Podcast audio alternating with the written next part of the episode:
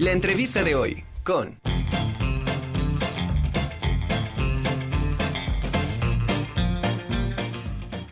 Ahora sí, saludo con muchísimo gusto al maestro Enrique Eugenio Velázquez Gallegos, docente y asesor del Centro de Vinculación de la Facultad de Derecho de la Benemérita Universidad Autónoma de Puebla. ¿Cómo está, maestro? Un gusto tenerlo aquí en la Conjura de los Necios. Muchísimas gracias, muy bien, muy bien, agradezco mucho la invitación a este importante medio y tengo la dicha de presentar un tema sumamente interesante eh, dentro del mundo del derecho, dentro del mundo financiero, eh, dentro de las actividades que actualmente se están desarrollando a sus órdenes. Sí, y el tema que este día se, se, abordará, maestro Enrique, es el fideicomiso en la reforma financiera. ¿A qué nos referimos? Nos referimos principalmente a cuáles son los efectos que tuvo eh, la reforma financiera que promulgó el licenciado Enrique Peña Nieto en el 2014, el 10 de enero. En este momento eh, estamos ante una figura que cobra importancia. La reforma financiera fortalece eh, al fideicomiso porque amplía la posibilidad de que éste se pueda celebrar entre diferente tipo de instituciones financieras y reconociéndose los cambios que venían dándose de años, años atrás, eh, eh, sumando nuevas instituciones que prestaran el servicio fiduciario. Este, esta nueva reforma, eh, de alguna manera, ¿qué fue lo que vino a beneficiar? Vino a beneficiar la estructura de las instituciones financieras, permitiéndoles eh, resolver de una manera pronta y expedita la ah, actividad bancaria. Se incrementa la competencia en el sector financiero, se fomenta el crédito a través de la banca de desarrollo, se amplía el crédito a través de las instituciones privadas y mantiene un sistema financiero más sólido, más prudente, ¿Por qué? Porque hace que sean más eficientes a las instituciones financieras y al actuar de las autoridades en la materia. Usted como especialista en esta área, ¿cuáles eh, serían los contras que usted ve en este sentido? Eh, los contras serían el que no se supieran explotar eh, por parte del público en general estas grandes ventajas que otorga ahora los elementos que nos aportó la reforma financiera. ¿Qué sucede? Hay que incrementar la cultura fiduciaria dentro de la población, la fiduciaria, pero sobre todo la financiera. Y esto es para tener la posibilidad de utilizar esta interesante figura. Por ejemplo, las instituciones fiduciarias eh, están dando la oportunidad de acercarse al servicio fiduciario a toda la población. Si las instituciones otorgan financiamientos, se le da un auge especial a la garantía fiduciaria, que tiene importantes beneficios. Este, la reforma financiera buscó resolver controversias en, en los tribunales especializados y ordena la vigilancia y la evaluación periódica a los bancos y a las instituciones financieras.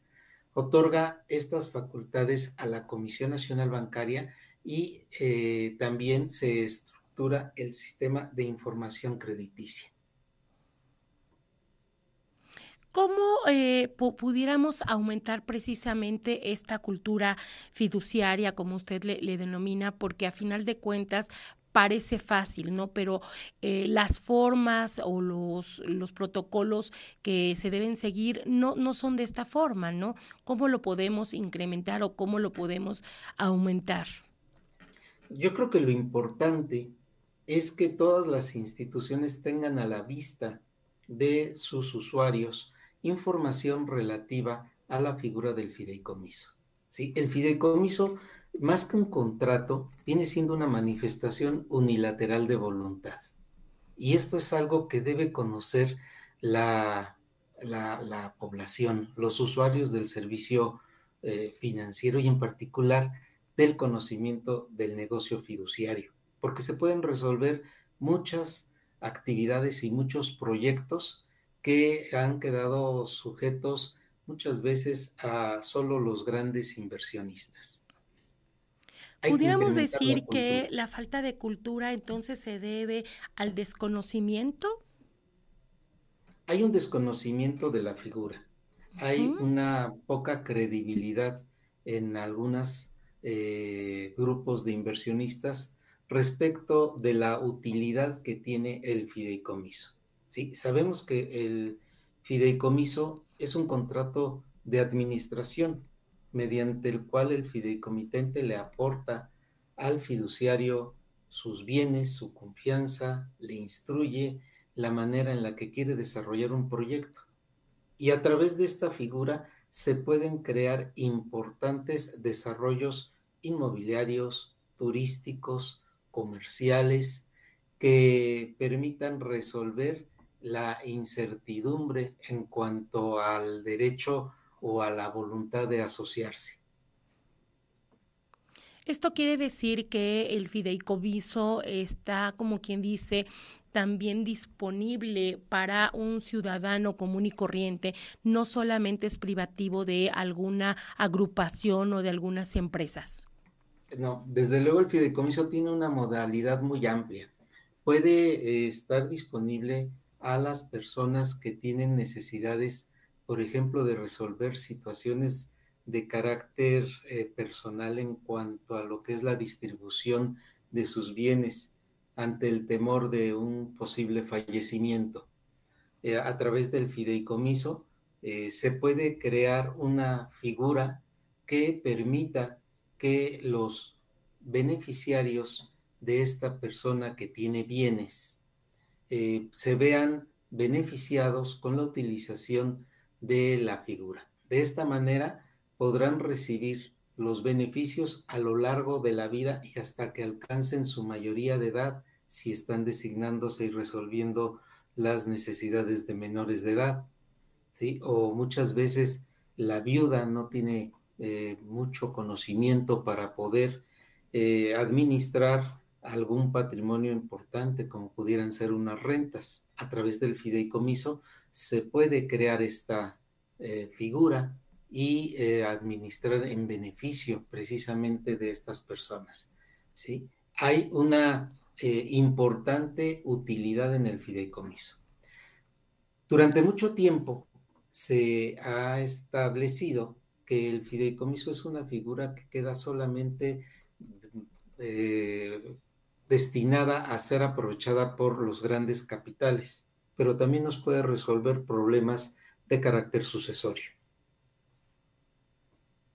Eh, ¿Cuál eh, pudiéramos decir que sería el procedimiento idóneo o que se tendría que seguir precisamente para gestionar un fideicomiso?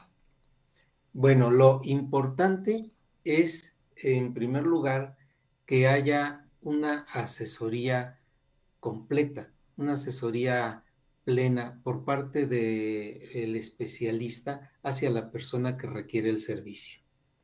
Eh, una vez que se tiene identificado cuál es la necesidad, acudir ante la institución fiduciaria presentando esta necesidad para que se pueda desarrollar un contrato amplio en el que se establezca en forma clara cuáles van a ser las actividades que el fiduciario va a realizar durante la vida del fideicomiso.